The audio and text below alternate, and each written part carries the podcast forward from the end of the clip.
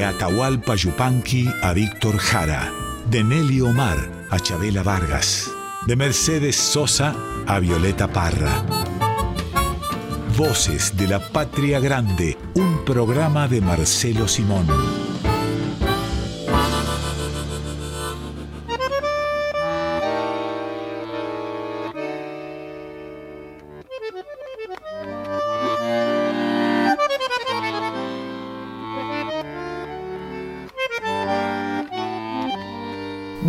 Bienvenidos a Voces de la Patria Grande. Vamos a estar con ustedes como cada domingo hasta la una de la tarde, siempre girando alrededor de una temática, de una idea, de una propuesta que suele hacernos Pedro Patzer. Y hoy la propuesta es las milongas. ¿Qué te parece, Marcelo? Es lindísimo, es una palabra preciosa y además es un... Eh, acento, una manera de expresar la música que revela eh, la idiosincrasia argentina, para decirlo con lo que parece un eslogan, y tal vez lo sea. Mira, me voy a mandar una simoneada acá mismo. Dale. Tengo el diccionario de africanismos en el castellano del Río de la Plata de ah, Néstor Ortiz Oderigo. Ah, sí, buenísimo. Gran eh, intérprete o gran exégeta del jazz, particularmente. Y de la negritud, por otro lado, que, vienen juntos, ¿no? Claro. hay quienes dicen, a propósito de eso, aunque es un terreno pantanoso, que, eh, que la negritud es el jazz, o que el jazz es la negritud, ¿no? ¿Qué sé yo? Que no hay ya sin negros. Eh, y la verdad es que hay, incluso en el país eh, norteamericano, eh, que dio origen a esta expresión, hay un jazz blanco también y muy atractivo. Pero bueno, este, aquí estamos. Y, y, vamos a cachar este diccionario de africanismos de Ortiz Oderigo, porque la palabra ah, milonga es una palabra de origen africano, digo, y dudo, porque es una de las teorías. Sí. Aquella que eh, dice que es melodía larga. Sí, melus longa. Eso, es otra teoría. Es una teoría que le gustaba a Citarrosa, que era eh, una exégeta de la milonga, ¿no? Sin embargo, aquí eh, Ortiz Oderigo, cuando buscamos en este diccionario la palabra milonga, dice, eh, entre otras cosas, además de decir que, que así se denominaba a uno de los bailes tradicionales de nuestro país y que además así se denominaba el lugar donde, donde se iba a bailar, dice Algún autor ha dudado del africanismo de la palabra milonga, y aquí está planteado esto que decíamos antes. Sin embargo, hasta las versiones. Claro, hasta las versiones fonoeléctricas grabadas a fines del siglo XIX y comienzos del XX revelan con nítida claridad su incuestionable fuente afroamericana. En Kimbundu, la voz que se construye con el prefijo mi más longa, palabra, y cuya forma singular es mulonga, literalmente quiere decir multitud de palabras, o palabrería hueca, o disputa verbal, o discusión acalorada, o querella. Y con idéntica significación se la utiliza en el Brasil, sobre todo en Pernambuco, que es una zona muy afro del Brasil, donde la hemos escuchado pronunciar, dice Ortiz Oderigo, eh, aportando algunos datos a, esta teoría de que la palabra milonga es una palabra negra. Sí, y hemos escuchado muchas veces en el, eh, en el español que se habla en el idioma, que se habla en la Argentina, que es argentino, ¿no? Eh, como deberíamos mencionarlo, que mm, la expresión no me vengas con esa milonga, ¿no? O, alguna denominación parecida este, eh, o idéntica que usa esta, este, este trisílabo tan interesante ¿no? y tan argentino dicho sea de paso. Bueno, ahí estaría ese sentido de palabrería hueca que, que, describía eh, Ortiz Oderigo y em, que eso quiere decir la palabra en Kimbundu, ¿no? En, una, en una voz africana. Claro. De todas maneras, cualquiera sea el origen este, de la palabra, lo cierto es que acá el idioma que usamos es una, una variante del español que, que entendemos todos en la Argentina. A lo mejor titubeamos con alguna palabra aislada, pero, pero las palabras del idioma de los argentinos, con permiso de Jorge Luis Jorge, hmm. lo digo, este, eh, es comprensible para todos en el país.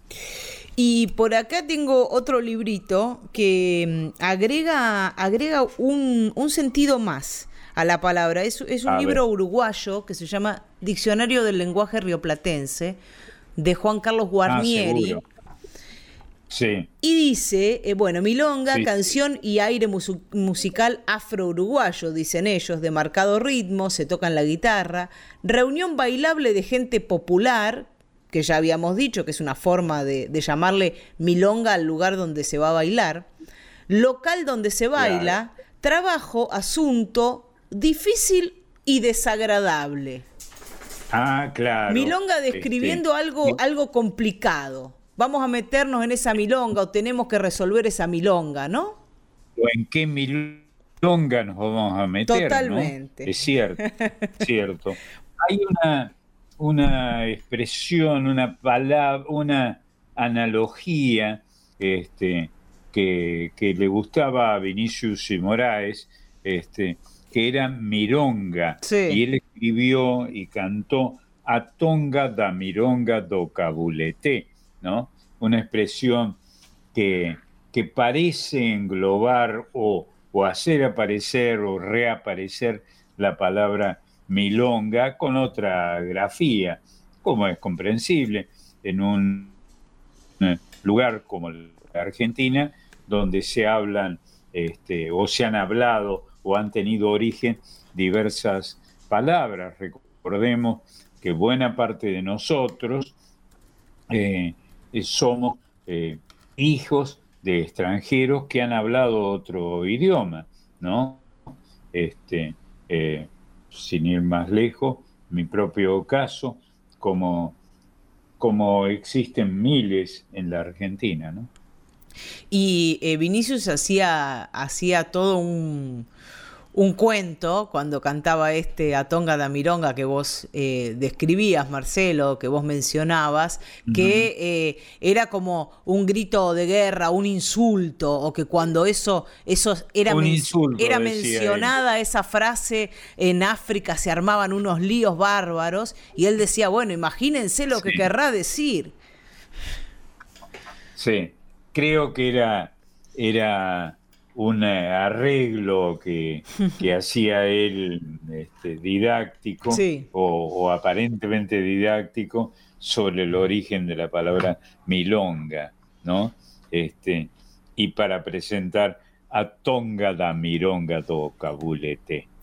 Bueno, del Brasil nos vamos a venir eh, a, a, la Argentina, nos vamos a venir a, a un sonido que tiene que ver con, la llanura pampeana, con la llanura bonaerense, porque vamos a comenzar con la milonga del peón de campo.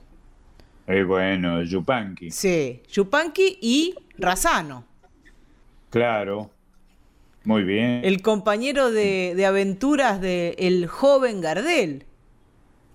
¿Qué te parece? Él es fantástico, ¿no? Y qué, qué mezcla, ¿no? Tan argentina eso un, eh, un francés, este, que es un origen que no me no, este, no desconozco, yo soy hijo de franceses, este, que ha habido en la Argentina, pero no han perdurado, pese a que hablan otro idioma, que podría haberse eh, eh, circunscripto a alguna expresión que, que se sellara y no quedó. ¿eh? No se habla este, eh, francés en la Argentina. Este, y yo recuerdo lo personal, perdón por, por circunscribirme a una circunstancia este, personal, yo recuerdo que mi padre, que vivió en la, en la Argentina y trabajó además en la industria de la carne, además de, ser un educador, un profesor, este, mi padre eh, eh, hacía chistes sobre este, ese origen de, francés que, tenía y mm, este, se le llamaba en la Argentina vieja franchutes. Es más, a mí, que era solo el hijo y que por supuesto eh, hablaba español, hablaba el español de la Argentina, este, solían decirme franchute. Mm. Y no solo, bueno, ahí nombrabas el, origen francés de Gardel, sino que Razano, su compañero del dúo Gardel-Razano, y, caemos en esto porque es coautor con Yupanqui de La Milonga del Peón de Campo, Razano era uruguayo. Seguro. Había nacido en Montevideo. Cierto, cierto. Y los uruguayos han cultivado, y creo que todavía hoy hay rastros del, asunto, una manera de hablar muy particular y muy querible, ¿no? Este, me encanta eh, el modo de hablar de los uruguayos que mantienen hasta hoy y todos hemos sido admiradores de Alfredo Citarrosa. Sí, es como el, modelo, ¿no? De, del uruguayo. Y, hay un aplomo en esa forma de hablar, un poco de solemnidad. Y hay algo también eh, que, por lo menos a mí, ¿no? En, los, en los uruguayos me suena medio antiguo. A veces dicen que Montevideo es como una Buenos Aires hace unas cuantas décadas atrás. Puede ser, sí, he escuchado decir eso. Y es posible, es posible. Eh, eh, alguna vez he repetido que si uno quiere conocer cómo es, hemos sido hace mucho tiempo, hay que irse por un ratito, por un rato, a visitar a los uruguayos, por ejemplo, en Montevideo. Y esto es un halago lo que estamos diciendo, porque hay otros tiempos, otra tranquilidad, es una ciudad que se mueve eh, a un ritmo más amable que Buenos Aires, que a veces se pone eh, bastante eléctrica. Es cierto, es cierto. Y qué maravilla esta, esta milonga del peón de campo, Marcelo. Sí, sí. Este personaje. Qué cosa y esa frase que vos cuando, cuando estuviste llevando adelante Radio Nacional Folclórica, elegiste como, como el sello, como el eslogan de la radio, ¿no? Que es como termina esta milonga del peón de campo que dice, me gusta el aire de aquí. El aire de aquí eh, hacía alusión a, este tema. Sí, tomé esa eh, como eslogan, esa expresión de la milonga del peón de campo este, que es tan fuertemente argentino como la palabra paisano, ¿no? que también usan los franceses, ahora que lo pienso, este, paysan, ¿no? Hmm. Este, eh, gente de nuestra tierra, paysan, paisano.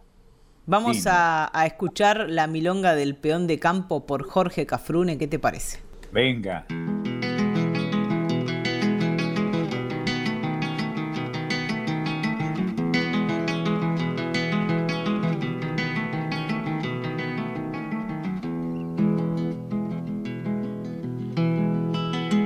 Yo nunca tuve tropilla, siempre montado en ajeno. Tuve un zaino que de bueno ni pisaba la gramilla.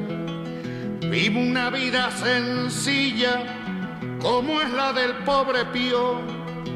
Madrugón tras madrugón con lluvia escarcho pampero, A veces me duelen fiero los hígados y el riñón.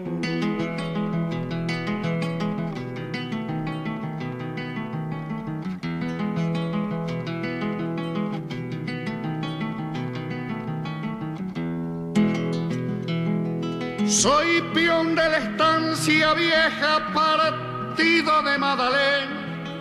Y aunque no valga la pena, anote que no son quejas. Un portón lleno de reja y allá en el fondo un chalet.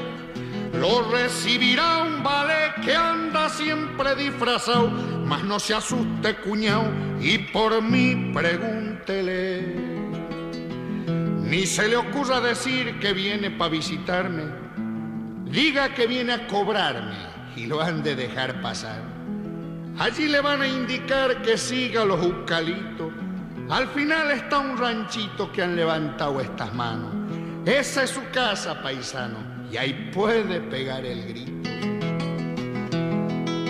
Allí le voy a mostrar mi mancarrón, mis dos perros unas espuelas de fierro y un montón de cosas más. Si es entendido verá ponchos de fina trama y el retrato de mi mamá que es donde rezo pensando mientras los voy adornando con florcitas de retama. ¿Qué puede ofertarle un peón que no sean sus pobrezas? A veces me entra tristeza y otras veces rebelión. En más de alguna ocasión quisiera hacerme perdí para ver de ser feliz en algún pago lejano. Pero a la verdad, paisano, me gusta el aire de aquí.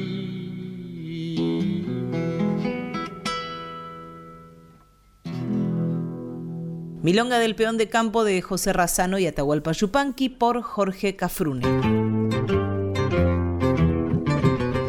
Y seguimos en Voces de la Patria Grande compartiendo este programa dedicado a las milongas. Y vamos a escuchar ahora Mi amigo el mate amargo, que es una, una milonga que va a cantar su propio autor, que es Adrián Maggi. Y acá aparece algo de, de la milonga que es la capacidad que tiene este ritmo de provocar la reflexión, ¿no? Hay muchas milongas donde aparece algo reflexivo y es lo que hace Adrián Maggi en este Mi amigo el mate amargo, se pone a reflexionar sobre el, sobre el mate. Sí, está bien. Bueno, hay una gran cantidad de libros escritos, ya sabes que acá le concedemos una importancia capital a los libros, ¿no? Sobre el mate. Solo uno alcanza para abrumarnos de sabiduría. Eh, un libro escribió Federico Oberti sobre el, el mate, precisamente.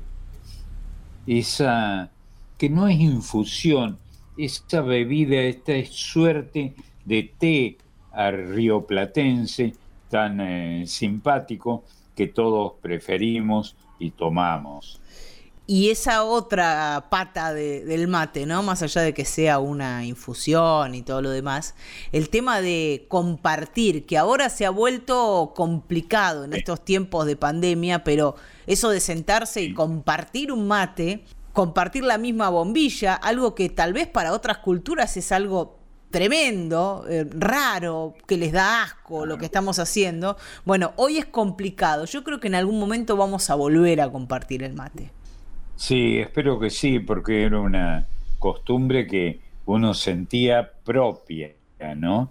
Y además es lindo el, el hecho, puede producir algún rechazo la idea de tomar de la misma calabacita y de la misma bombilla, ¿no? Pero es tan eh, fuertemente rioplatense y tan notable, notoriamente argentino que dan ganas de decir yo soy de, esta, de este hábito. Y siempre la recomendación del libro de Amaro Villanueva, Mate, el arte de cebar. Además de este que nombrabas de Oberti, ¿no? Gran libro, gran libro. dedicado que era el arte de cebar, pero de cebar amargo, no de tomar, como en mi provincia de origen, donde el mate se sirve todavía hoy con azúcar. Con azúcar y con de todo, digamos. Y de todo, de todo. A veces hasta le ponen hierba. Vamos a escuchar a Adrián Maggi y esta milonga sobre su amigo el mate amargo. Bueno. Mate amargo sos mi hermano que entibias la soledad, porque amargando endulzás las horas de los paisanos. En el hueco de la mano con la bombilla parada y a tu pancita cargada de hierba y agua presiento, nunca falta un argumento para empezar una mateada. Símbolo de la amistad y de la familia unida, cuando la hija querida le alcanza un mate al papá cuando la esposa quizás se lo ofrece a su marido, es como un mimo o un cumplido por su sacrificio diario y por traer el salario para ver los hijos crecidos. Si voy a salir de viaje, ¿qué es lo primero que cargo? Las cosas del mate amargo y después el equipaje, por más que salga de raje siempre lo llevo conmigo, porque el mate fue el testigo de charlas y discusiones y dio parir mis canciones, porque el mate es un amigo. Cuando conocí el amor y eran felices mis días, fue la mejor compañía con su exquisito amargor. Cuando después el dolor invadió mi corazón del brazo de una traición de quien menos lo esperaba. Yo mateando lagrimeaba los versos de una canción. Pasa el tiempo y la distancia se lleva penas y estorbos y el mate con cada sorbo me trae recuerdos fragancias o más de una circunstancia que no olvidaré jamás. Me trae a mi padre acá, cebando mate en las casas y cada día que pasa hoy lo extraño más y más. Especial pa' una mateada habiendo un amigo enfrente, con yerba y agua caliente no se precisa más nada. Ni en mis peores temporadas el mate me ha abandonado. Cuando anduve complicado, seco de vientre y bolsillo, fue el mate un manjar sencillo, aunque estuviera lavado. Con él no tengo secretos, si sabe todo de mí, sabe cuando estoy feliz o cuando estoy en apretos. Si en un problema me meto, lo medito con paciencia, mateando busco la esencia y me ha pasado muchas veces que su ronquido parece ser la voz de mi conciencia.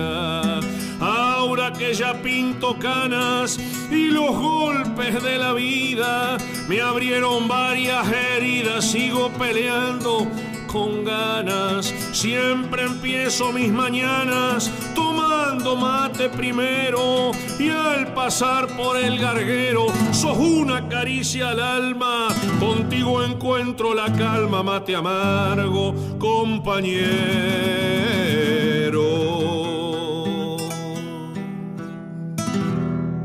Mi amigo el mate amargo de y por Adrián May. La milonga que, nos va a ocupar ahora es una de esas obras bellísimas que cuando la descubrimos, eh, esas, obras que son tan perfectas que una vez que las descubrimos, las escuchamos, accedemos a ellas, no lo podemos creer. Y es esta Milonga Valla de Julio Domínguez, el Bardino. Ah, perfecto. Estoy de acuerdo absolutamente con el elogio a, esta obra maravillosa. Milonga Valla. Y que habla de, ese color, ¿no? El color que se utiliza para nombrar a uno de, los pelajes, de los colores del pelaje del caballo, ¿no? Claro, uno de los pelajes favoritos de los criollos. Blanco, amarillento, por ahí anda el color vallo, ¿no? Por ahí anda. Un blanco que no termina de ser amarillo, no es amarillo desde luego, pero pero tiene una tonalidad que, que evade el blanco. Y, aquí este autor pampeano, Julio Domínguez, el Bardino, ese su, era su apodo, nacido en el garrobo del Águila, en Chicalcón, La Pampa. Sí, un genio. Y, parte de, esa tradición poética de la llanura, donde aparece, también aparece, ¿no? La reflexión, este tiempo para, para elaborar otro tipo de ideas que pueden ser más profundas o no. Eh, la cosa es que la milonga me parece que da otro tiempo a, la poética también. Sí, además aparecen ahí ráfagas de un idioma curioso que hay que investigar, mucho más si somos argentinos, ¿no? Este, los idiomas pámpidos, cualquiera de ellos, ¿no? Que tenemos varios que se parecen entre sí. Vamos a escuchar a, a Lucrecia Rodrigo, a una joven cantora haciendo su versión de Milonga Valla. Yo aparecí por la pampa como otras tantas criaturas. Paisaje chato en alturas de a poco me hizo cantor. Sé que es un largo dolor el canto de la llanura, por eso mi pecho apura la copla en esta ocasión. Por cumplir mi convicción voy buscando las alturas. En las cuerdas celestes de mi guitarra cantaron una vuelta muchas calandrias y pasó un viento sur tapando a gatas el rastro a Montesino tras las yeguadas y pasó un viento sur tapando a gatas el rastro a Montesino tras la yeguada. Mi capital verdadero son las canciones que digo y algunos pocos amigos hallados por el camino. Marcho así, con mi destino junto con las circunstancias. Tal vez no tenga elegancia mi copla de peregrino, pero va abriendo caminos para crecer en distancias. Una milonga canto para la pampa y otra me va llevando por la distancia. La que pienso y no digo esa es más larga, es casi un imposible milonga vaya. La que pienso y no digo es más larga es casi un imposible milonga vaya. El llanto de la guitarra como lejía de jume, salobre pero nos une, siempre junto nos verá. ¿Qué cantor no lo sabrá cuando la noche nos quema? Son muchas las cosas buenas que yo coseché cantando más. Debo seguir andando y los adioses me queman. Dicen que las milongas nacen hermanas y maman de los pechos de las guitarras. Cuando pasa la noche de madrugada, los cantores te acunan milonga vaya. Cuando pasa la noche de madrugada, los cantores te acunan milonga vaya. Por eso nadie se extrañe mañana en este lugar no se escuche mi cantar de jaguelero bardino. Me irá llevando el camino para algún pago lejano y al decir adiós, paisanos, cuando este cantor se vaya, tal vez en milonga vaya, me recuerden los pampeanos. Una milonga canto para la pampa y otra me va llevando por la distancia. Y pasó un viento sur tapando a gatas el rastro a bairoleto que nadie tapa. Y pasó un viento sur tapando a gatas el rastro a bairoleto que nadie tapa. Adiós, paisano, cuando este cantor se vaya, tal vez en Milonga Vaya me recuerden los pampeanos. Milonga Vaya de Julio Domínguez, El Bardino, por Lucrecia Rodrigo. Volvemos a Yupanqui. Y la milonga tiene mucho que ver con Yupanqui, ¿no? Hasta, hasta cuando hablaba Don Atahualpa Yupanqui tenía esa cadencia. Milongueaba. Sí, sí. Qué hermoso escucharlo hablar y, qué suerte que, que, hay mucho registro de, de Yupanqui hablando en entrevistas, en algún que otro documental donde él habla a cámara y cuenta. Es, eh, sí, claro. es cautivador. por suerte se han conservado esos documentos que son tan valiosos, ¿no? Y bueno, y ahí aparece la milonga como, como una expresión casi conversacional, ¿no? Este, una música que sirve para conversar, para, para incluyendo eh, una, una, materia en la que sos maestra, incluyendo el lunfardo, la manera de hablar de los antiguos habitantes de la ciudad de Buenos Aires. Pal que tiene buen caballo, el revén que está de más. Así empieza esta milonga del paisano. Qué lindo. Y es otra cosa que aparece en, la milonga, ¿no? El, el consejo. Está bien, claro. Bueno, hay que recordar este, o releer el Martín Fierro, ¿no? este, los consejos hmm. del Martín Fierro, que son eh, eh, incluidos los del viejo Vizcacha, que son consejos este, falaces, este, muy interesantes, muy, muy ricos.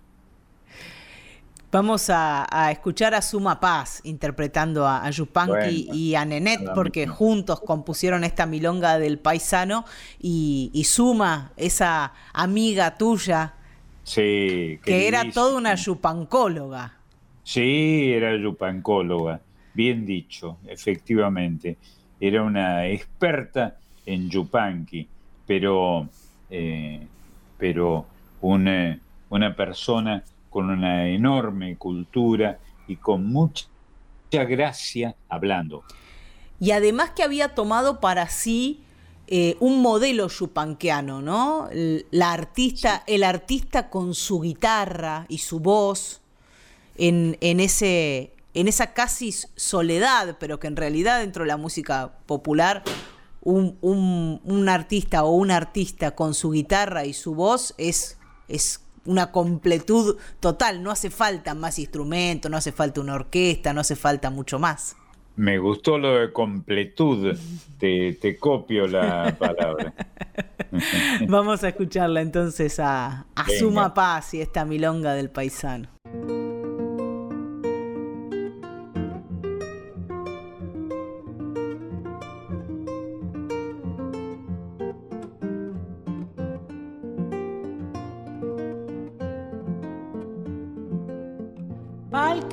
Tiene buen caballo, el revén que está de más. Pal que tiene buen caballo, el revén que está de más. Solo sirve para lucirlo colgadito del puñal. Solo sirve para lucirlo colgadito del puñal. Tal vez en algún momento uno lo tenga que usar. Tal vez en algún momento uno lo tenga que usar pa' callar un atrevido que no merece el puñal.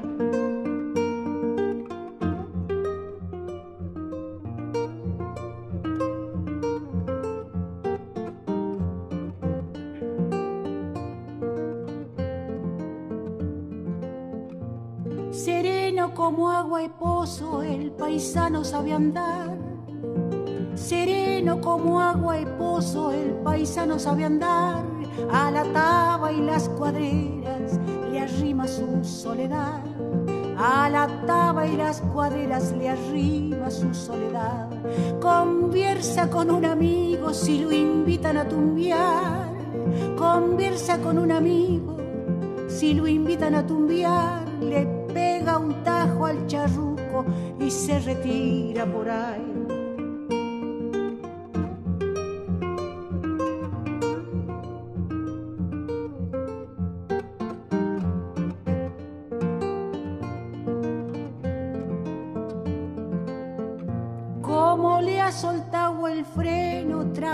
su flete está. Como le ha soltado el freno, tranquilo su flete está. Bajo la sombra de un tala tal vez extraña el morral. Bajo la sombra de un tala tal vez extraña el morral. La buena humedad del suelo, lindo lo ha puesto al maizal la buena humedad del suelo lindo lo ha puesto al maizal. Trabajo de arar la tierra, sacar yuyos y esperar.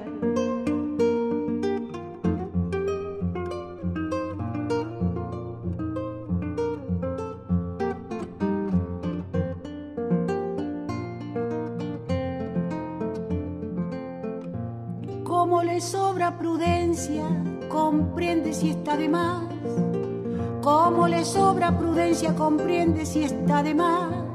Se aleja de tardecita y es lindo verlo tranquear. Se aleja de tardecita y es lindo verlo tranquear. Si tiene amor o no tiene, a nadie le ha de contar. Si tiene amor o no tiene, a nadie le ha de contar. Eso es cosa de uno solo y se llama dignidad.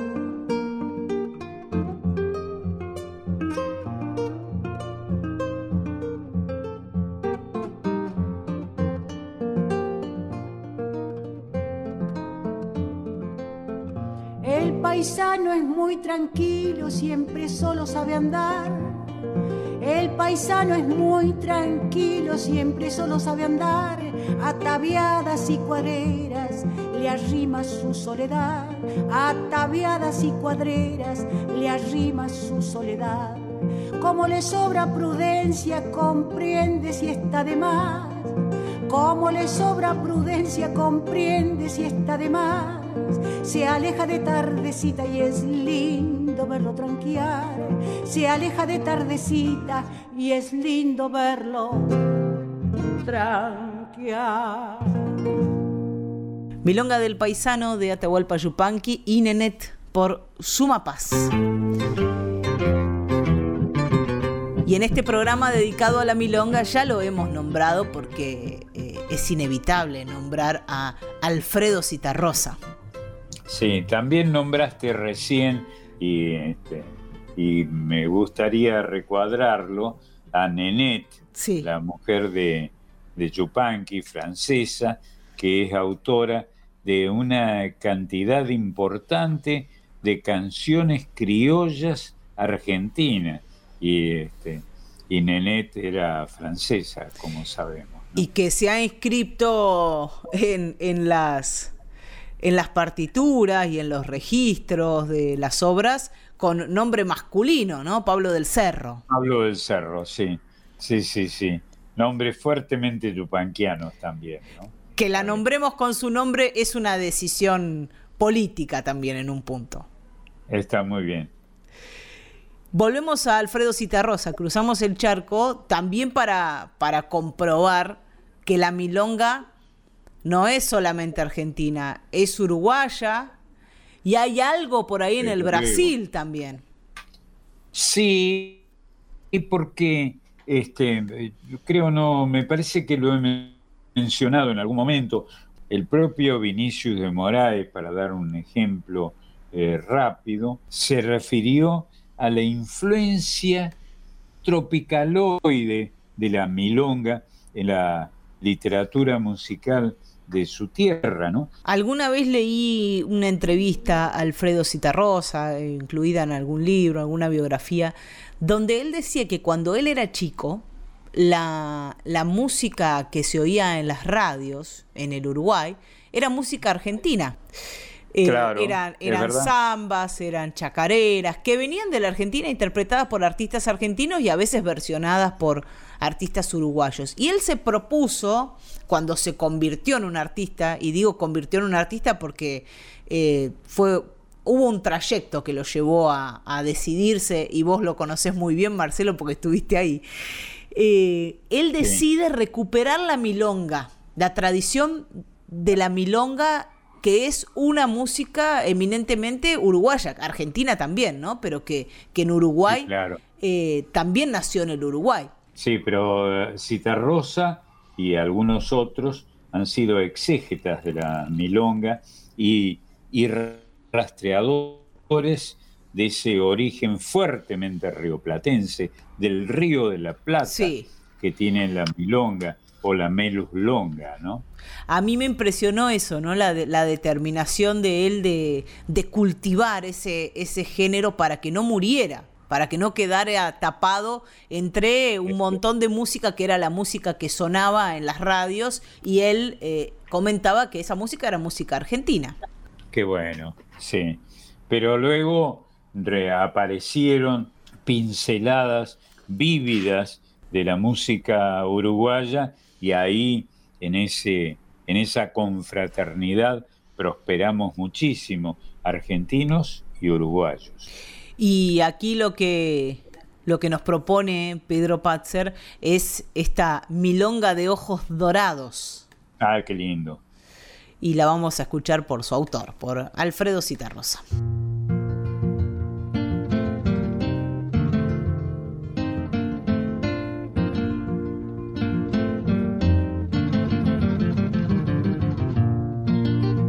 Milonga de ojos dorados, cántale a la que yo quiero. Tu corazón, compañero, musical y acompasado.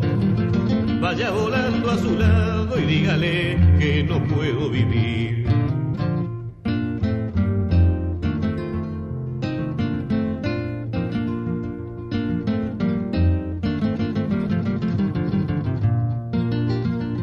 Como vos tenía los ojos color de oro, mirándonos casi lloro, vos bien sabes aquel día.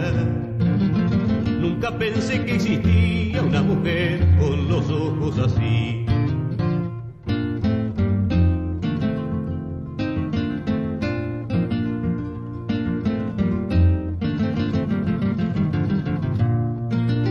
No digas que ella se ha ido, decí más bien que algún día, igual que tu melodía cantándome en el oído, ella sentirá el latido del amor que una vez le pedí.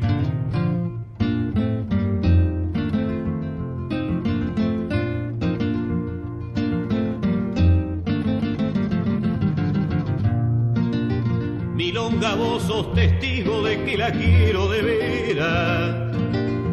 No tenés sus caderas ni aquella boca de trigo. Pero cantando conmigo irán tus ojos a hablarle de mí.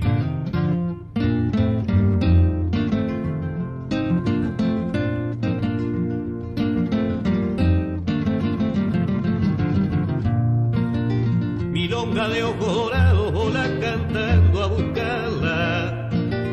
Y si llegas a encontrarla, después de haberla mirado, entrégale enamorado el corazón que una vez le ofrecí.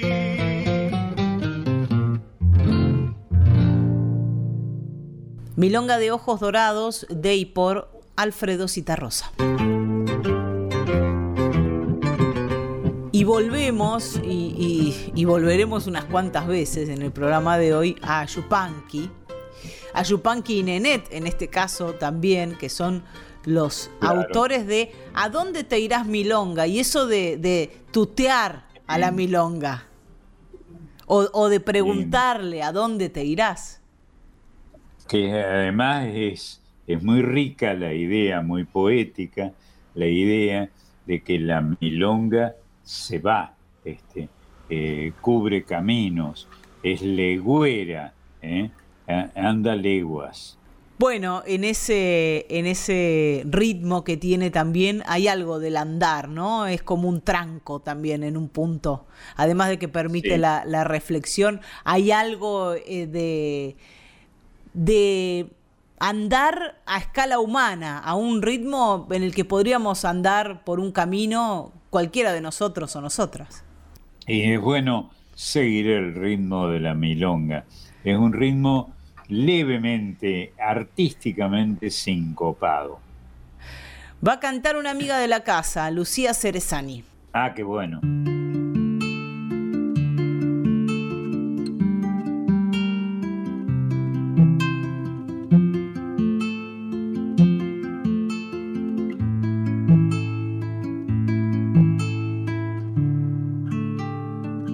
¿A dónde te irás, milonga? Cuando se acabe la esquila, un poco al norte tal vez, cuando sea tiempo de trilla, buscando que te conchave, cantora de la semilla, o te quedes en la chacra con las guitarras peón golondrina.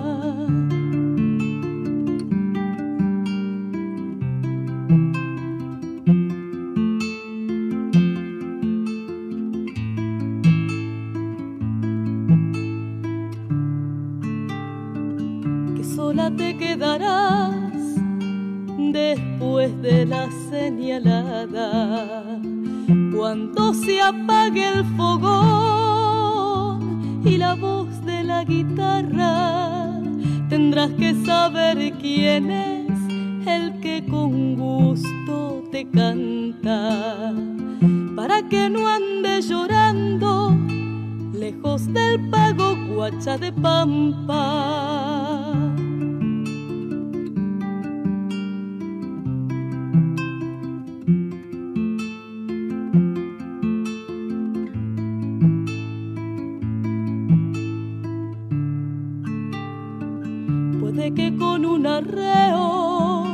Te vayas en el silbido de los que duermen a campo donde nunca hubo camino. Puede que al abrir los ojos se te llenen de infinito y seas canto de aurora, madrugadora, vecinido.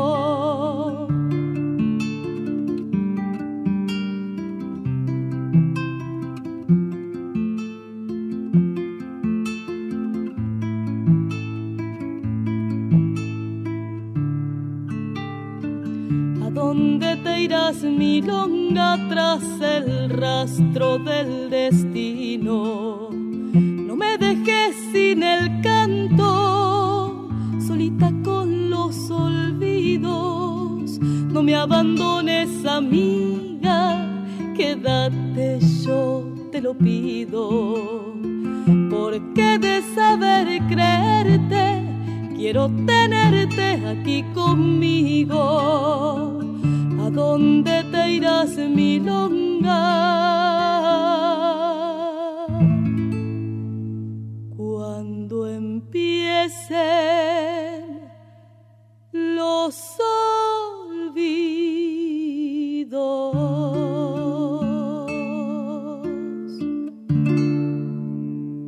¿A dónde te irás, milonga? de Atahualpa Yupanqui y Nenet por Lucía Cerezani.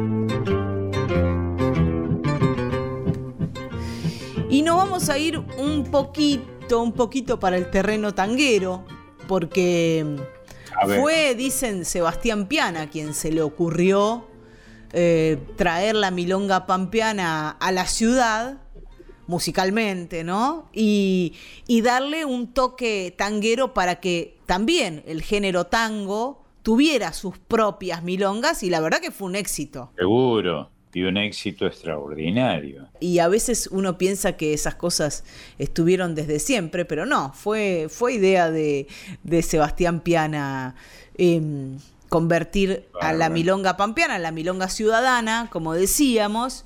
Y lo que vamos a escuchar ahora es eh, algo que a quienes tenemos ya unos años, no, nos va a traer una... una no, bueno, pero tengo 41 años. Nos va a traer una reminiscencia o, nos va a dar una referencia muy específica y es Santa Milonguita de Enrique Delfino y Enrique Cadícamo. Y acá aparece Minguito, aparece Juan Carlos Altavista.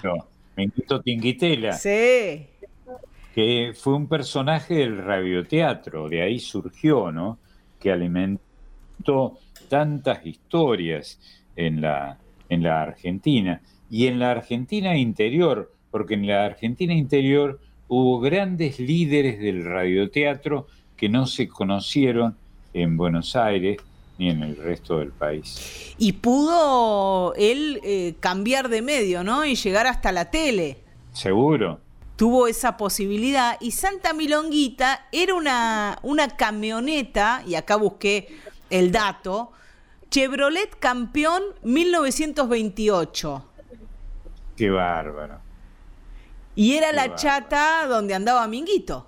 Y se llamaba. Muy bien la palabra chata, que es la palabra que este, estaba tomada de los carromatos, que se trasladó a los automotores, ¿no? La chata, una expresión muy, muy querendona y muy fuertemente argentina. Santa Milonguita, entonces así se llamaba esa camioneta en la que andaba eh, ese personaje entrañable que, que interpretaba Juan Carlos Altavista, que fue Minguito Tinguitela y, con el que tantos y tantas pasamos años y años de nuestras vidas. Y también es el nombre de esta obra que vamos a escuchar ahora, que es un tango de eh, Enrique Delfino y Enrique Cadícamo, y hace referencia a la palabra milonga, acá con, con otra eh, acepción, que es la de prostituta, las milongas dentro ah, del lunfardo, una de las acepciones de la palabra es la de denominar a una mujer, a una prostituta o a una mujer que baila por dinero o a una copera. Claro, claro, que eran personajes del cabaret, una institución que algunos de nosotros, con más edad que vos, desde luego, hemos conocido íbamos al cabaret, ¿no? Y en, las provincias, en las provincias interiores, lo subrayo eh, específicamente, era muy común ir al cabaret, salir los muchachos de noche, una noche especial, ir a, disfrutar al cabaret y en él pagar copas. Protagonizaban ese pago las coperas, que así se, le, se les llamaba, que sospecho no existen más, pero que llenaron un eh, momento muy, muy cálido en la historia de, de la Argentina, en la historia del cabaret en la Argentina. Sí, era una, una tarea lindante con la prostitución, y, sí, claro. Y, acá, en este Santa Milonguita que vamos a escuchar, presten atención a la letra, porque em, Enrique Cadícamo describe la historia que estás contando vos, ¿no? Dice, ella que siempre fue festín y alegría, que en juego de copas se hartó del champán Tuvo un bello arranque de sensiblería y quiso ser buena, buena como el pan.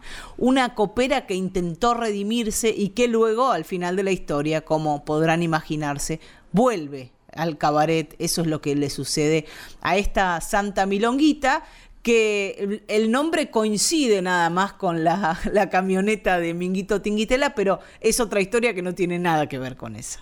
Sí, de todas maneras, como un pequeño detalle superfluo, eh, lo señalo, las chicas coperas, las que eh, eran agasajadas, esto entre comillas, con una copa de champán, este, fingían que tomaban champán, pero por lo común tomaban este, un poco de vino este, con un golpe de, de soda, que parecía que era el colmo de la diversión o de, del festín afrodisíaco. Sí, la idea era que eh, los hombres que iban al cabaret consumieran. Y ellas como que lo, los, acompañaban con una copa, pero no estaban bebiendo porque si no estarían bebiendo toda la noche.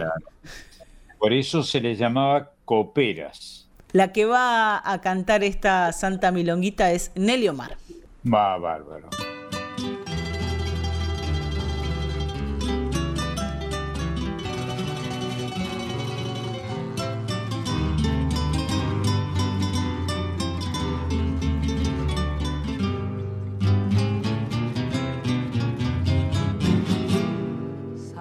Santa Milonguita.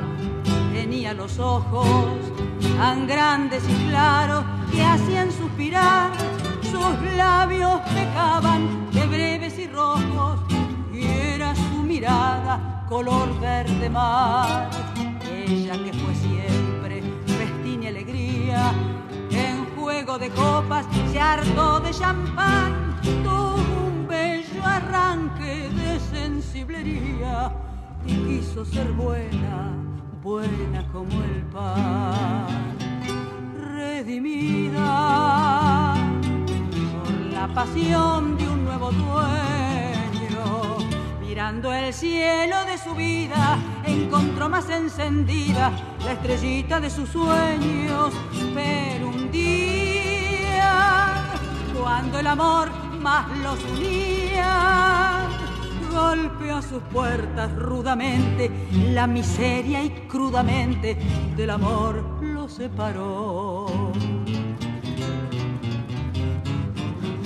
Santa Milonguita, bandeada de pena, por ley del arroyo, volvió al cabaret, no tuvo la suerte de San Magdalena, que con cuatro llantos volvió a ser mujer todas las amigas.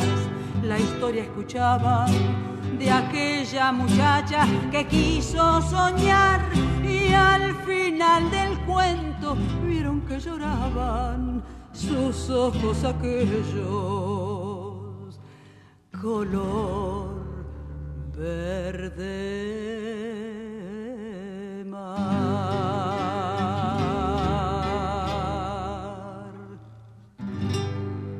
Santa Milonguita de Enrique Delfino y Enrique Cadícamo por Nelly Omar.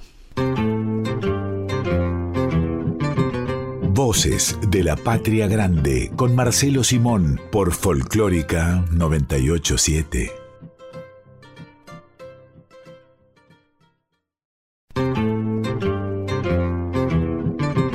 Voces de la Patria Grande con Marcelo Simón por Folclórica 987. Y vamos a volver a encontrarnos con este pampeano, con Julio Domínguez, el Bardino, pero ahora lo, lo vamos a escuchar a él cantando una de sus composiciones que es Soy Milonga. Qué bueno. Y acá, bueno, aparece la, la, milonga hablando en primera persona, ¿no? Hace un ratito Yupanqui le decía, ¿a dónde te irás milonga? Interpelaba a la milonga. Bueno, acá la milonga va a hablar en primera persona.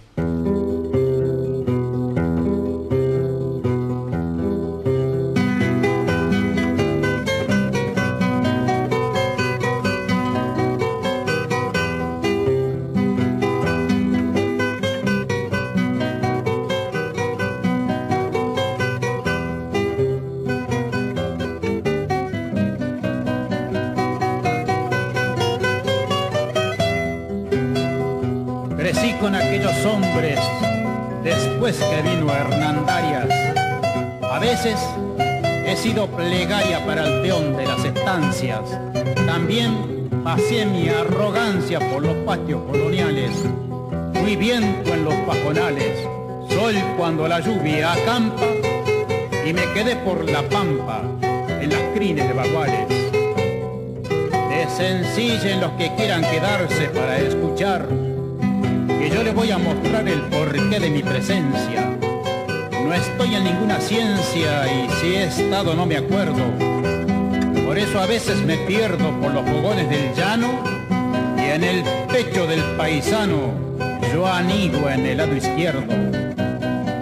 Me vine para estos pagos y fue en boca de soldado, con el comandante Prado y Chiripá de Merino Vaya qué tiempo mezquino me está queriendo olvidar yo, que le enseñé a cantar a blancos, negros y mulatos, dándome adecuado trato, mis versos al entonar. E hice gaviota en el sur, picoteando rastrilladas, y en las noches estrelladas brillé con mi propia luz. Siempre tuve esa virtud, la de seguir alumbrando mientras voy caminando, ustedes verán en mí la guitarra de junto junto a mis versos, cantando.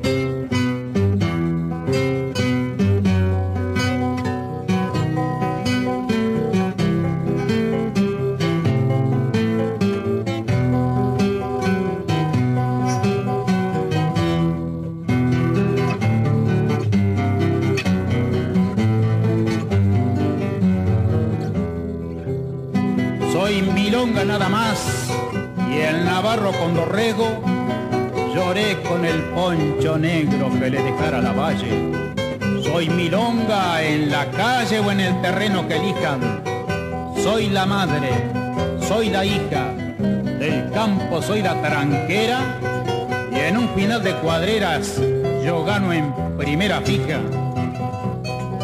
Cuando quieran encontrarme, búsqueme en los fogones junto al calor de los peones, soy su canción preferida.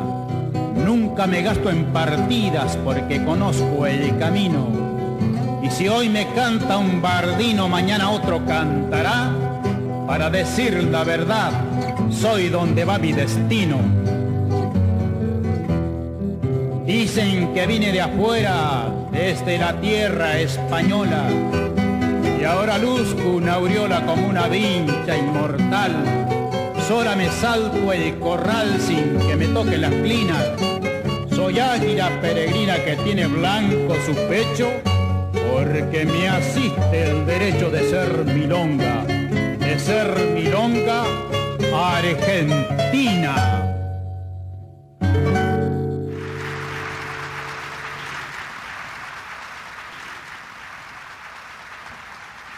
Soy Milonga de y por Julio Domínguez El Bardino. Y la próxima milonga que vamos a escuchar es una, es una milonga musicalmente bastante de vanguardia, o por lo menos compuesta por un músico de vanguardia como fue Astor Piazzolla, y con una dedicatoria muy clara, porque Piazzolla y Ferrer le dedicaron esta milonga del trovador a Jairo. Claro, sí, sí, los cautivaba y con toda razón Jairo, que fue un gran, eh, un gran intérprete, sin duda. Y, a este Jairo viviendo lejos de la Argentina y, llevando, sobre todo en Europa y en Francia, que es donde residía, nuestra música a países lejanos, pero siempre dedicado a nuestra música y a sus propias canciones, por supuesto, que siempre eh, formaron parte del, repertorio de Jairo, pero em, hay en Jairo algunas obsesiones. Una de ellas es Atahualpa Yupanqui, de quien fue amigo, a quien Yupanqui, quería mucho a Jairo. Y con toda razón, porque Jairo es un enorme cantante, afinadísimo, eh, dueño de un estilo particular que, que subyugó por ejemplo, a los franceses, y este, me consta, ¿no? Y es una, una realidad que hemos disfrutado en esta Argentina ecléctica. Y que coincidió también con el tiempo en el que había algunos músicos argentinos exiliados en Europa. No era el caso de Jairo, pero sí había algunos músicos argentinos, bueno, como es el caso de Mercedes Sosa, como Horacio Guaraní, que estaban exiliados en Europa. Bueno, recordemos que la Argentina, como otros países de América, sufrió dictaduras, dictaduras de, modelos gubernamentales que, eran poco interesantes desde el punto de vista democrático, no eran democráticos. Y ahí la figura de Jairo fue enorme y mundial. Y esta milonga del trovador que le, dedicaron Horacio Ferrer y Astor Piazzolla fue eh, un éxito y es todavía un éxito en la voz de Jairo, del que provocó de este, esta bellísima milonga, que es una milonga un poco distinta a las otras que vamos a escuchar, pero que también es una milonga. A ver.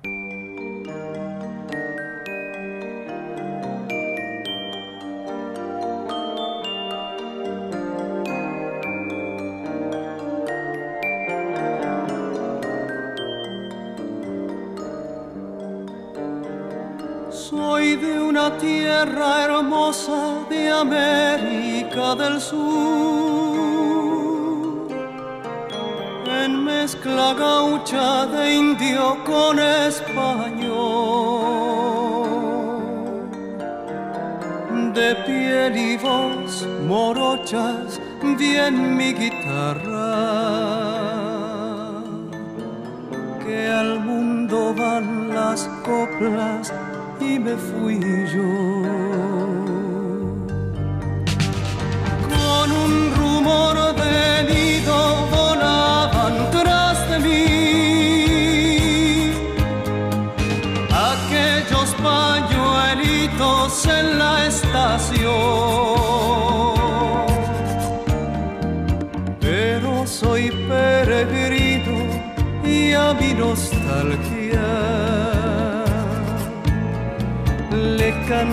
Canto así en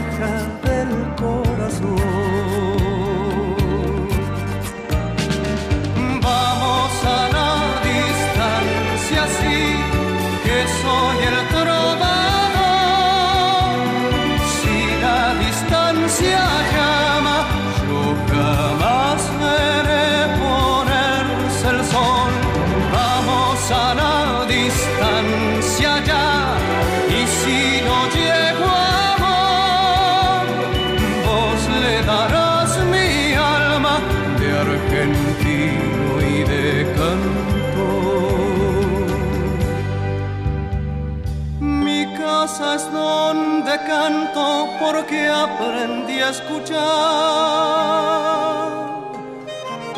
la voz de Dios que afina en cualquier lugar ecos que hay en las plazas y en las cocinas, al borde de una cuna y atrás del mar. Si en esta andanza un día me espera la vejez, ya mi niñez le hará la segunda voz. Y al fin con dos gargantas a mi agonía le cantaré en la oreja corazón.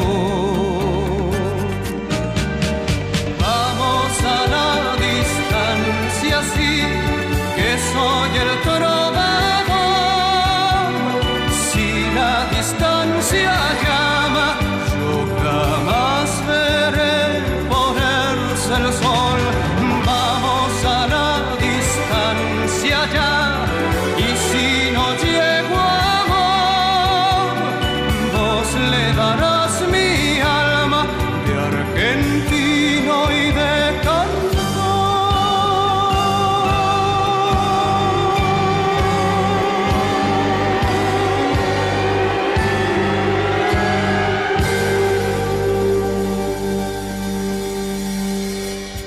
Milonga del Trovador de Horacio Ferrer y Astor Piazzolla por Jairo.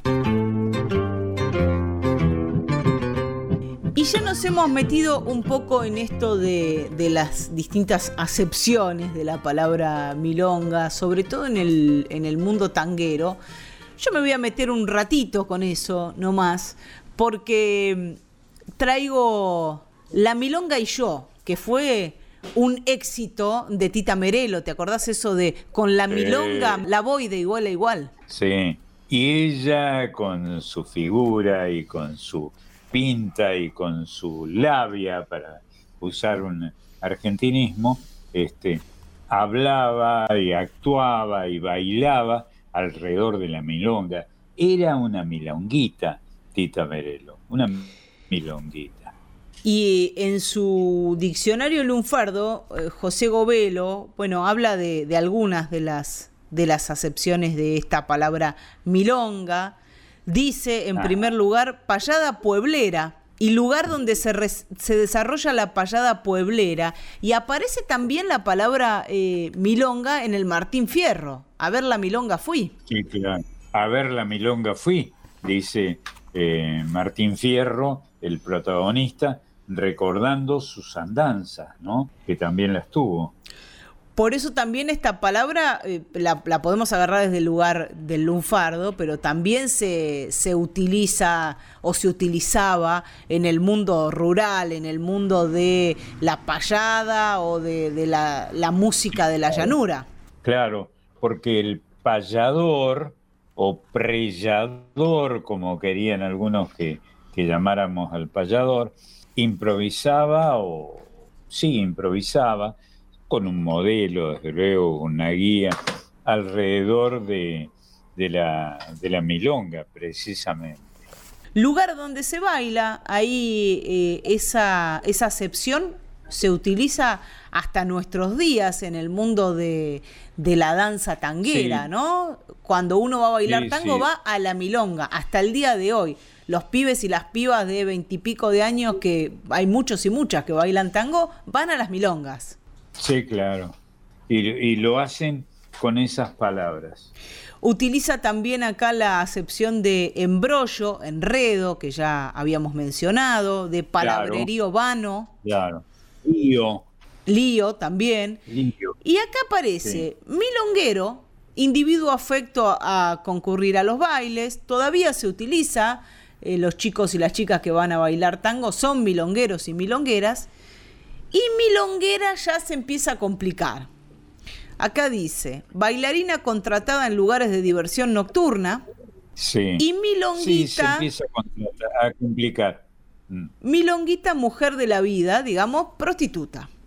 Sí, pero también eh, es una expresión cariñosa, milonguita, aunque sin duda la asignación que le damos a esa palabra es la de prostitutas. Bueno, sin duda. En este La Milonga y yo, que cantaba Tita Merelo, hay, hay una, una metamorfosis en, en, en el significado de la palabra milonga o milonguera, porque son esas palabras que en origen son despectivas, pero que luego terminan siendo reivindicatorias o las personas que han sido denominadas milongueras despectivamente, se terminan identificando con ese vocablo.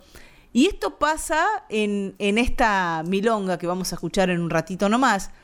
La letra es de Leopoldo Díaz Vélez y la música es de Tito Rivero, pero que eh, es uno de los clásicos del, del repertorio de Tita. Ella dice, porque también soy milonga. Con la milonga la voy de igual a igual porque también soy milonga.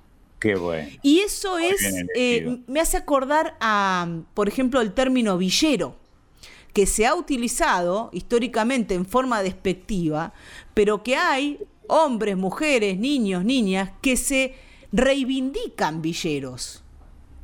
Claro. Hoy en día, ¿no? Que, que es el, tiene un valor muy parecido la palabra orillero. Sí. Orillero. Sí. Que se, que se, sienten orgullosos y orgullosas de venir de ese lugar, de vivir en lo que se denomina una villa. Y en este caso hay algo desafiante en este La Milonga y yo, esta Milonga, eh, porque después dice, ¿por qué soy Milonga? Nací en un barrio sencillo y querendón, y me fajaron al son del bandoneón, dice. Cuando hubo bronca entre guapos, no siempre el más taura quedaba de capo. Qué va. Es eh, el uso de esas palabras, ¿eh? capo, orillero, fajar, qué, qué, fuerte. Y de qué manera el, este folclore citadino eh, de las ciudades ha sentado sus bases eh, en, la capital de los argentinos, Buenos Aires. Es como, como un punto medio entre eh, aquellas, aquellos tangos y, milongas donde, donde se criticaba y se menospreciaba a la mujer, a la milonguera o milonguita, o, se la trataba con, con, con pena, Es cierto. En este caso, Tita lo que hace es eh, revalorizar toda esa historia de una mujer que está diciendo acá, me fajaron al son del bandoneón. Es duro lo que dice. Es duro, pero ella lo exhibe con orgullo. Como que se la bancó. Hoy, hoy podemos tener algún otro tipo de reflexión sobre eso y seguramente si hoy fuesen a componer esto no pondrían esa línea que vamos a escuchar cantada por Tita, pero es una mujer que toma la, la palabra milonga, que ha sido despectiva, como una bandera casi. Como una bandera. Y como un motivo de orgullo. Sí, soy milonga y qué. Y esto ha pasado en, en otros países también. Exhibir con orgullo estas orillas de la, de la sociedad que muestra Buenos Aires. Y hay otros ejemplos que, que para los que este, nos reservamos para otro día, eh, que, tienen que ver con estas, estos suburbios o estos, o estos, eh, estos rincones arrabaleros que han significado un orgullo. 1968 para esta grabación de La Milonga y yo. Hoy, desde el año 2022, lo podemos ver tal vez como eh, un poco retrógrado en algún sentido, pero en ese año 1968 era toda una osadía que una mujer se plantara y que se reivindicara milonguera como hace Tita Merelo en este La Milonga y yo.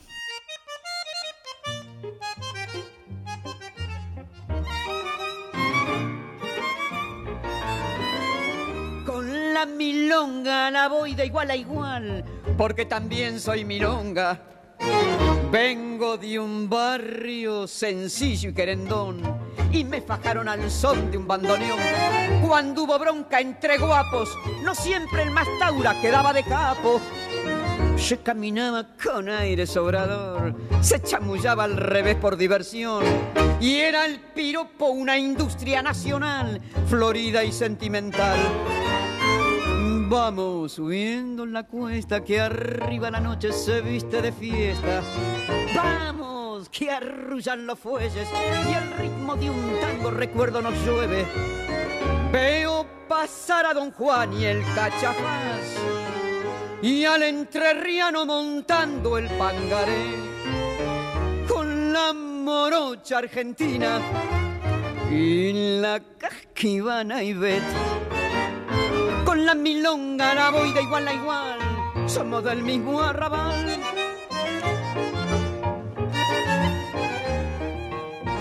En un convoy de San Telmo florecí, entre el perfume de rosa y de jazmín, y no hubo noche de plata que no me prendieran a la serenata por pretendientes no me pude quejar, desde el más taura al chuseta más bacán. Y pa' bailar fue lo mismo en el salón que el patio del corralón. Vamos subiendo la cuesta, que arriba la noche se viste de fiesta. Vamos, que arrullan los fuelles, el ritmo de un tango recuerdo nos llueve Veo pasar a don Juan y el cachapaz y al entrerriano montando el pangaré. Con la morocha argentina y la casquivana y ve. Con la milonga la voy de igual a igual somos del mismo arrabal. La milonga y yo de Tito Rivero y Leopoldo Díaz Vélez por Tita Merelo En Voces de la Patria Grande presentamos a nuestra compañera que trae la columna Folk Fatal sobre mujeres y feminismos en Argentina y América Latina, Emiliana La Colo Merino. ¿Cómo andas, Colo? Hola, muy bien. ¿Cómo andan ustedes? ¿Qué tal, Colo? Y, Mariana? ¿Cómo andan? Bien, bien. ¿Vos? Desde luego que no hace falta que, digamos, después de tanto tiempo y, y el conocimiento del que disfrutan ya nuestros oyentes, que Colo es porque es colorada, ¿no? Tiene pelo rojo. Es así, es así. Podría haber sido por otra cosa, pero no. Me vende, me vende la cabellera, es cierto. Eh, bueno, ¿saben qué? Les traje una milonga eh, compuesta e interpretada por una tucumana. Ah, mira. En general, cuando... algunos decían, algunos eh, lexicógrafos, decían que Tucumán quiere decir donde termina, este, donde termina eh, el norte, ¿no? Tucuy es eh, en, quechua, quiere decir terminar, efectivamente. Así que por ahí estamos en tema. Mira, bueno, yo sinceramente eh, tendía a pensar en la milonga como, como, música vinculada a la llanura, ¿no? Más a la provincia de Buenos Aires. Y sí. Eh, por eso también me llamó la atención esta milonga que, que, descubrí. Sí es cierto que la primera vez que la escuché, la escuché por una contemporánea, quiero decir, por una chica, chica de mi edad. Mira cómo me hago el sí, está eh, bien. De, de, voz, de boca, de Natalia Verazategui, la escuché por primera vez. Ah, Natalia Verazategui es bonaerense, hizo un espectáculo con Lucrecia Longarini que se llama Mujeres de la Llanura, donde interpretaron hermosas canciones con los diferentes ritmos, ¿no? Hasta un prado, por ejemplo, cantaron en sus espectáculos, o un remedio, que no son tan, tan difundidos. Pero bueno, a Natalia la escuché cantar esta milonga con sauces que pertenece a uno de sus discos y que este, casualmente pertenece a una de las feministas para mí y transgresoras más interesantes que tenemos dentro de, la música argentina y, folclórica, sobre todo, que es Leda Valladares.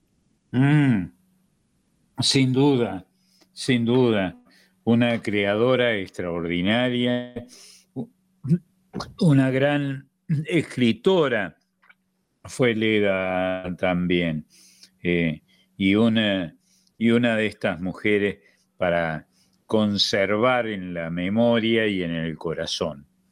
Sí, yo no, cuanto más conozco sobre ella o más leo, más la admiro, sinceramente. Sí, estamos de acuerdo ha sido una mujer que, mm, bueno, como les decía, nació en Santiago, eh, perdón, nació en Tucumán, pero venía de un papá tucumano y una mamá que pertenecía a, una familia patricia de Santiago del Estero, ¿no? Claro.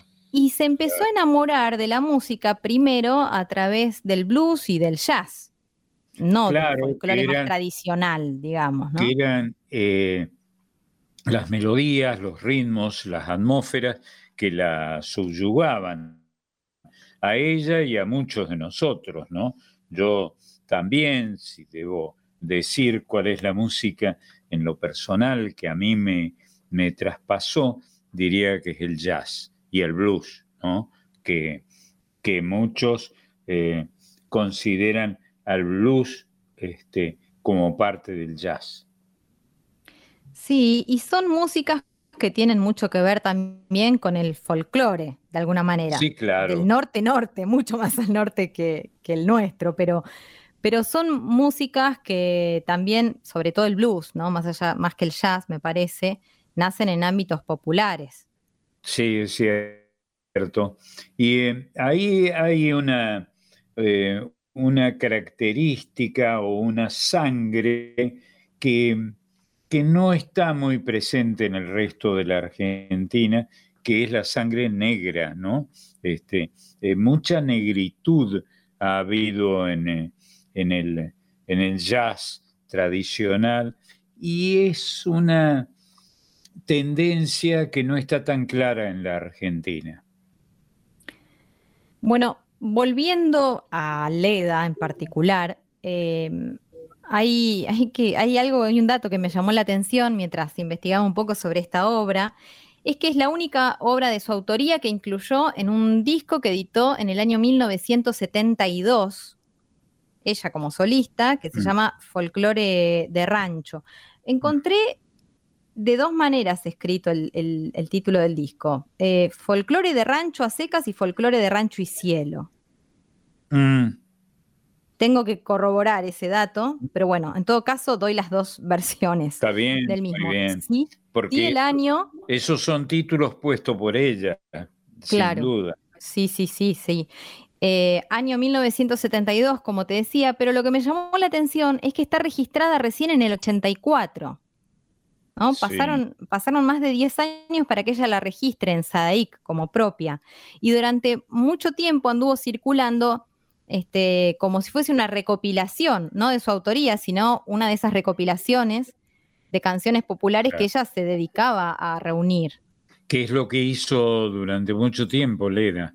Sí, por supuesto, y era una de sus características también. Por eso también me parece siempre una mujer súper transgresora para la época, ella, junto con Isabel Aretz, que también fue otra investigadora que anduvo por cuanto pueblo este, se le puso en el camino, prestándole atención, poniéndole la oreja a, los cantores populares y a las cantoras populares, ¿no? Grabando como se podía. Eh, debo decir, este, casi inútilmente, porque todo el mundo lo sabe, que buena parte del jazz es un trabajo de recopilación de los colectores de estas piezas fantásticas que tiene el jazz de todos los países o de casi todos los países del mundo, sino de todos. Bueno, seguramente algo de todo eso ella percibió de entrada y por eso se manejó siempre con tanta soltura en diferentes ámbitos, ¿no? Con distintos géneros. Sí, además era una Pensando en el folclore y también en el rock, de hecho, grabó discos con rockeros muy jovencitos para la época. Sí, claro, famosas grabaciones y revulsivas, ¿eh? que tuvieron una importante aceptación.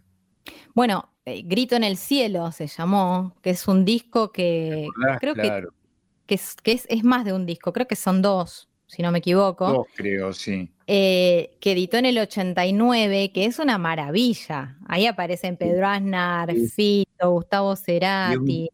Y, hasta una Federico Moura está en, una de las, de las grabaciones. Y una exégesis de la baguala, que la baguala no es, pero parece un grito, ¿no?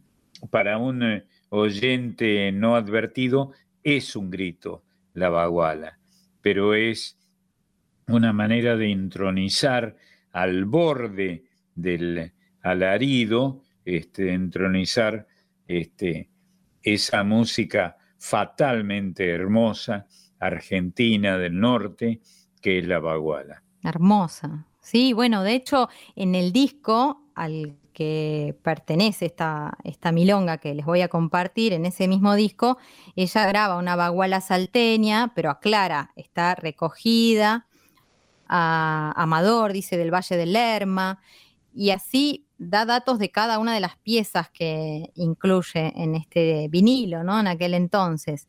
Una chacarera y dice recogido por Isabel Aretz en Yerbabuena Tucumán, ah, un yarabí, una tonada mahuaqueña, bueno, una tonada sanjuanina, y así sigue el listado. Son en total 12 canciones. Ahora, lo más interesante es que la única de esas 12 canciones, la única que es de su autoría y no es una recopilación, es esta que vamos a escuchar ahora. Ah, qué bueno con sauces, así se llama. Em, es muy interesante pensarla como, como una mujer que se animaba a vestir eh, casi como varón, a usar el pelo cortito, a mostrarse en pareja con otra mujer em, y a presentarse en los escenarios eh, haciendo, cantando y difundiendo en lo que ella creía que estaba bien, ¿no? Más allá de las miradas acusadoras. No, claro, bueno, pero las miradas acusadoras serían por razones eh, que, no vale la pena este, señalar, por razones sexuales, este, eh, de, sospecha, de transgresión. Eh, en realidad era una mujer enormemente culta y encantadora. Yo he tenido la suerte de, hablar bastante con, con, Leda y de sentirme enormemente consustanciado con, con su idea de los abismos y los precipicios del canto argentino. Ay, qué linda esa frase, me la mm. guardo.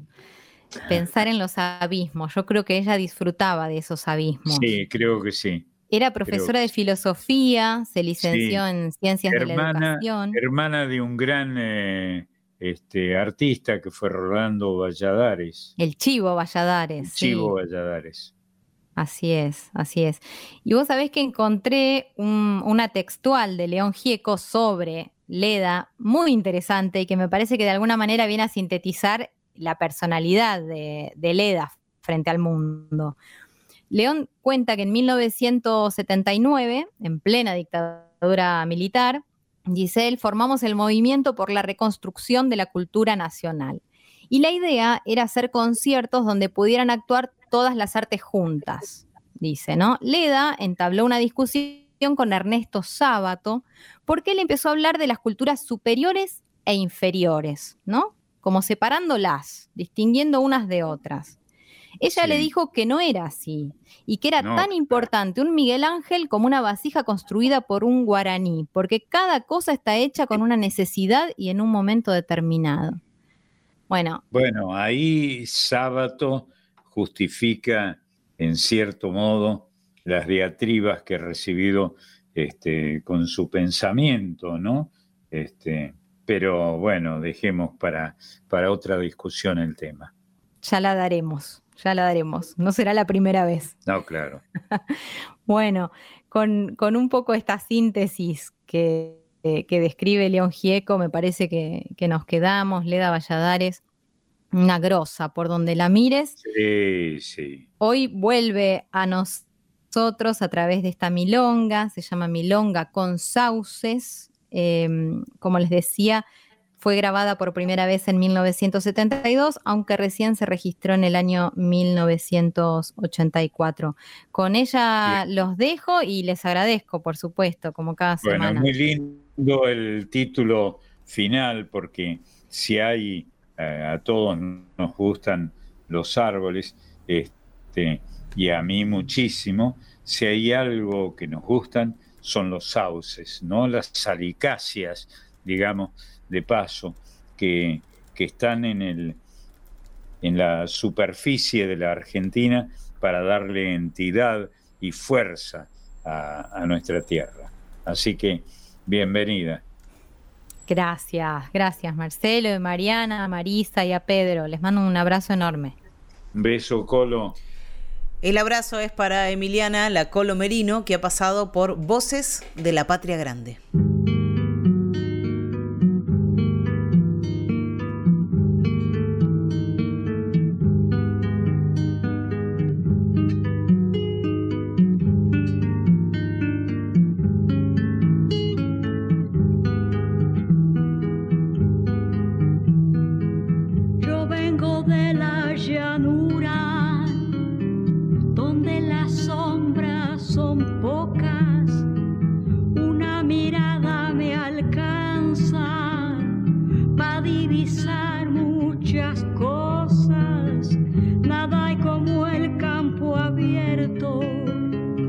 los sauces tristes gotean, el mirlo canta a lo lejos y el silencio me rodea.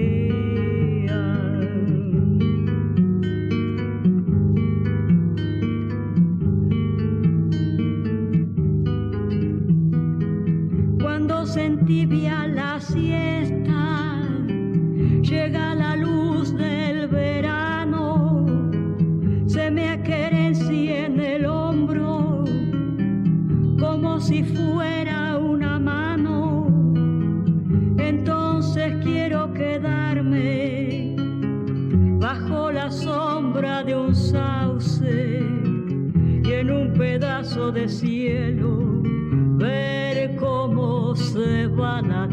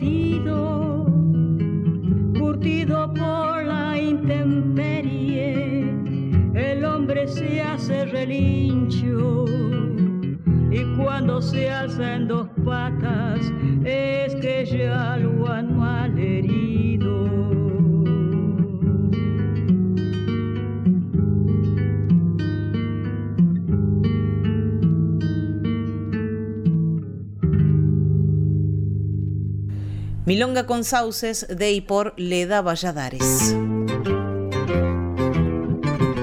Marcelo, si te parece, vamos a presentar a quienes hacemos este Voces de la Patria Grande. Sí, para que sepan quiénes son los culpables ahora mismo. Bueno, el primer culpable ahí es Pedro Patzer, el ideólogo, el autor intelectual. Es cierto. Es el quien nos propone. Eh, pensador, un gran exégeta de la de lo argentino, ¿no? Este, fantástico.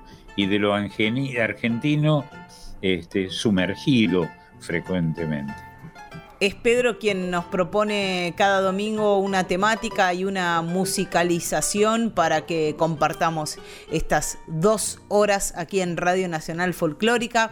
Marisa Ruibal es la encargada de la producción de este programa y además ella nos trae cada domingo la columna sobre infancias. Ausente con aviso, Marisa, este programa y el que viene porque se está tomando unas merecidas vacaciones.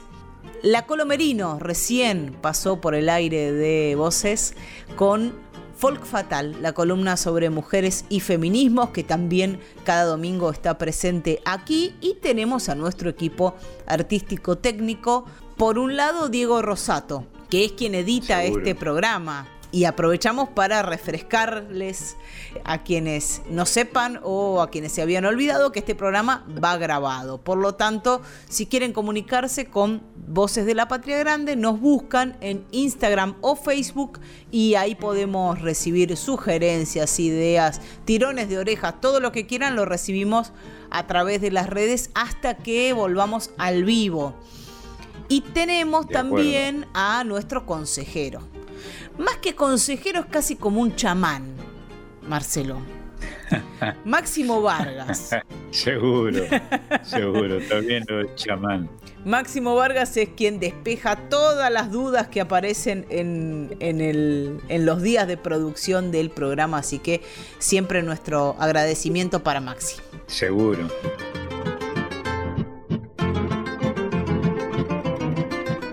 Y siguiendo con la milonga, que es este género, entre otras cosas, ¿no? Porque fuimos recorriendo algunas acepciones de la palabra o algunas ideas que tienen que ver con la milonga, no hemos escuchado a José Larralde y es uno de los grandes cultores de la milonga. Seguro. Que ha elegido esa cadencia, la de la milonga, para hacer sus eh, sus diatribas. Sus sentencias. Sus, su, claro, sus sentencias, que suelen ser fuertes y muy preferidas por los oyentes argentinos. Nadie salió a despedirme cuando me fui de la estancia, solamente el ovejero, un perro, cosas que pasan. Qué bárbaro. Así comienza este cosas que pasan. Todos los que hemos tenido, todos los que hemos tenido un perro ovejero, yo soy uno de ellos, sabemos la importancia que tiene ese animal tan inteligente, ¿no? Mucho más inteligente que muchos de nosotros. Que los dueños, por lo general. Sí, claro. Con esa mirada, la expresión en la mirada de esos bichos es increíble. Sí. Y, y Larralde junto a Víctor Abel Jiménez eh, compusieron este Cosas que pasan que no podía faltar en este programa dedicado a la milonga.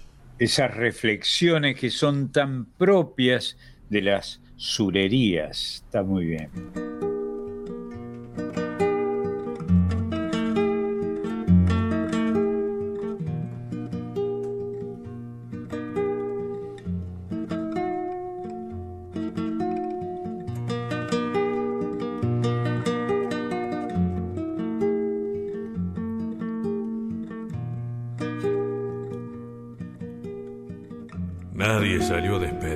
Cuando me fui de la estancia. Solamente el ovejero, un perro, cosas que pasan.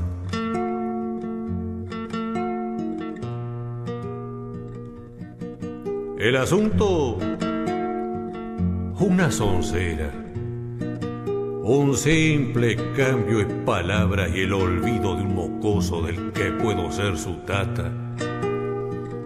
Y yo que no aguanto pulgas a pesar de mi ignorancia, ya no más pedí las cuentas sin importarme de nada.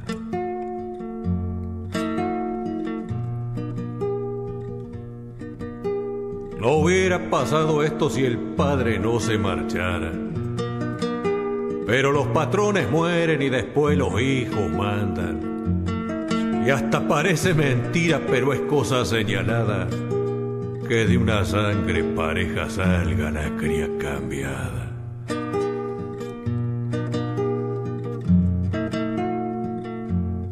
Los 30 años al servicio, palmoso no fueron nada. Se olvidó mil cosas buenas por una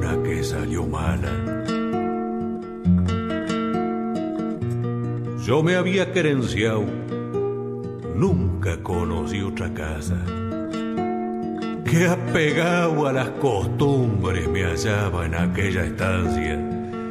Si hasta parece mentira, mocoso sin sombra y barba, que de guricito andaba prendido de mi bombacha. Por le quité a un ostero dos pichoncitos, malaya. Y otra vez, nunca había bajado un nido.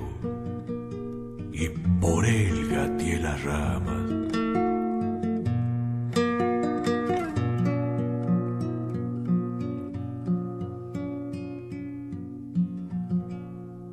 Cuando ya se hizo muchacho, yo le amancé el mala cara y se lo entregué de rienda pa' que él solo lo enfrenara.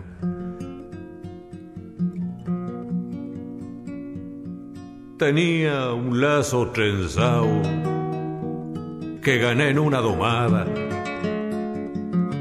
Pa'l santo se lo sequé ya que siempre lo admiraba.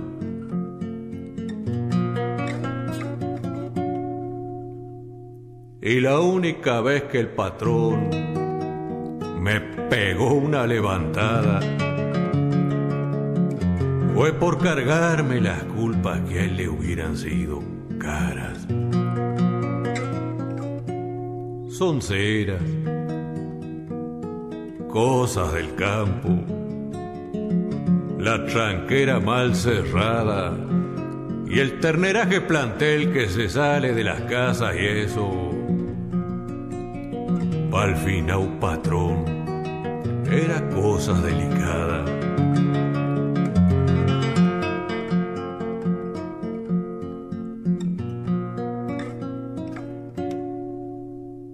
Y bueno, ¿para qué acordarme de una época pasada? Me dije pa' mis adentro, todo eso no vale nada.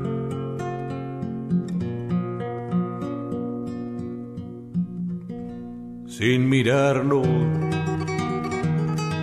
Arreglamos. Metí en el cinto la plata. Les tiré para despedirme mi mano, pa' que apretara y me la dejó tendida, cosa que yo no esperaba. Porque ese mozo no sabe si un día de hacerle falta.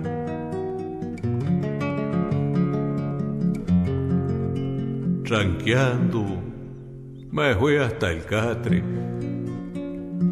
Alcé un atau que dejara y me rumbié pa'l palenque echándome atrás el ala. Ensillé, gané el camino, pegué la última mirada al monte, al galpón, los bretes, el molino, las aguadas. De arriba abrí la tranquera eché el pañuelo a la espalda. Por costumbre prendí un negro. Taloneé mi moro pampa y ya me largué al galope chiflando como si nada.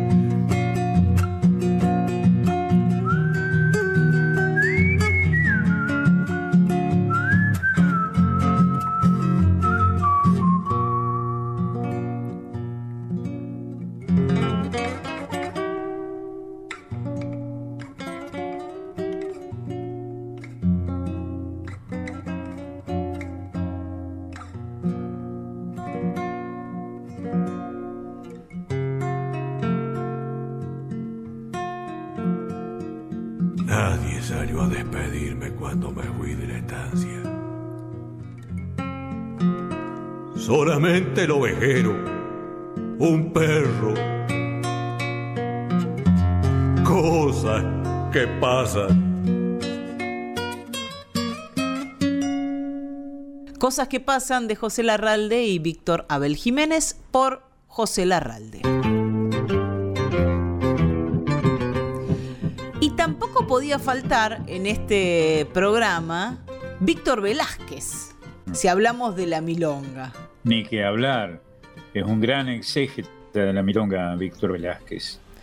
Y, él nos va a traer esta milonga de pampa y cielo. Está bien. Que es casi lo mismo, ¿no? En, en, nuestra zona de la llanura, en un momento la pampa y el cielo se unen y es casi la misma cosa, es una inmensidad. Vos sos de, esa, de ese territorio, de modo que lo, lo decís con claridad y, además con poesía, muy bien. Qué lindo cuando salís a la ruta, ¿viste, Marcelo? Y de repente empezás a agarrar la ruta y de repente no hay ningún, ningún obstáculo entre, entre tu mirada y el horizonte, entre tu mirada y el cielo. Qué bárbaro. Sobre todo en este lugar donde estamos, distinto a, a otros lugares de la Argentina, eh, algunos de los cuales que me conciernen, que tienen alteración en la topografía. La llanura parece que es todo lo mismo, na, minga lo mismo, no es lo mismo.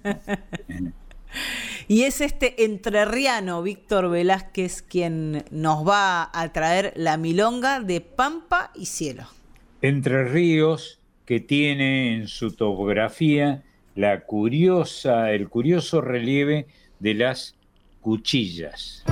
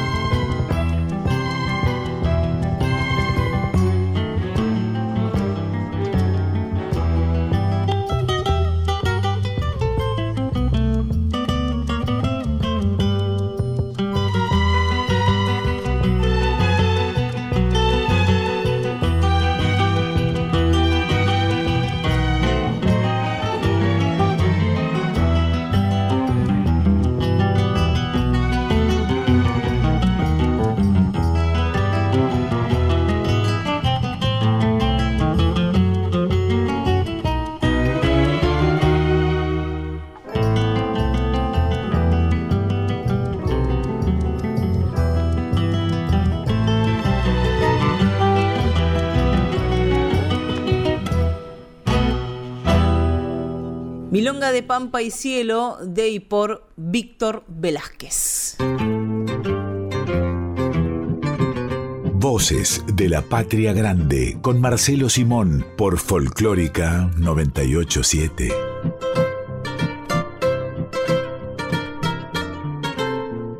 Y nos vamos a ir este domingo para volver el domingo que viene, como siempre, porque por suerte, Marcelo, la radio te da revancha. Si no es al día siguiente, es a la semana que viene. Por ahora nos está dando revancha. Está bien. Hay que hacer esa salvedad.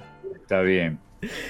Nos vamos a ir escuchando a Alberto Castillo. En una milonga ciudadana, yo soy la milonga de Oscar de la Fuente y José Horacio Estafolani va a cantar el cantor de los 100 barrios porteños, Alberto Castillo. Un abrazo Marcelo, nos encontramos el domingo que viene a las 11 de la mañana. Dale. Un beso, hasta el domingo, gracias por todo.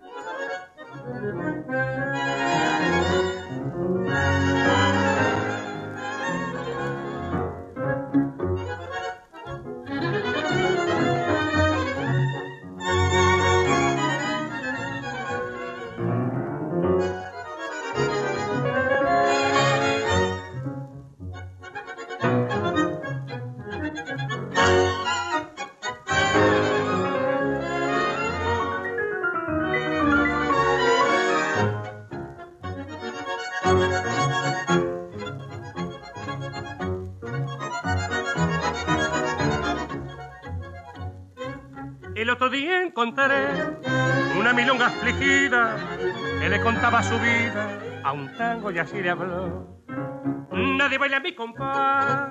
Yo te pregunto qué hacemos todo. Lo bueno perdemos el fin. Me van a olvidar. Dame tu calor de hermano. Total pido muy poquito.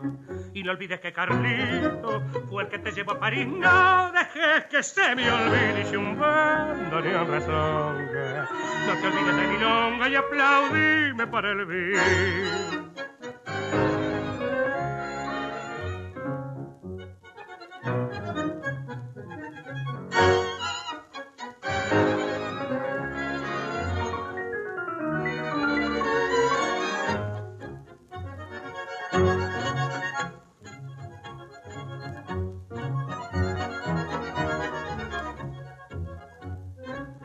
Quién debo recurrir? Si no es al tango, mi amigo, dame un poco de tu abrigo ya, que me siento morir. Me tenés que defender, aunque te se noto rengo, por algo te llaman tango yo. Soy cadencia de ayer, dame tu calor de hermano, total pido muy poquito. Y no olvides que Carlito fue el que te llevó a París, no dejes que se me olvide si un banda ni un rezonga. No de mi longa y aplaudime para el bien.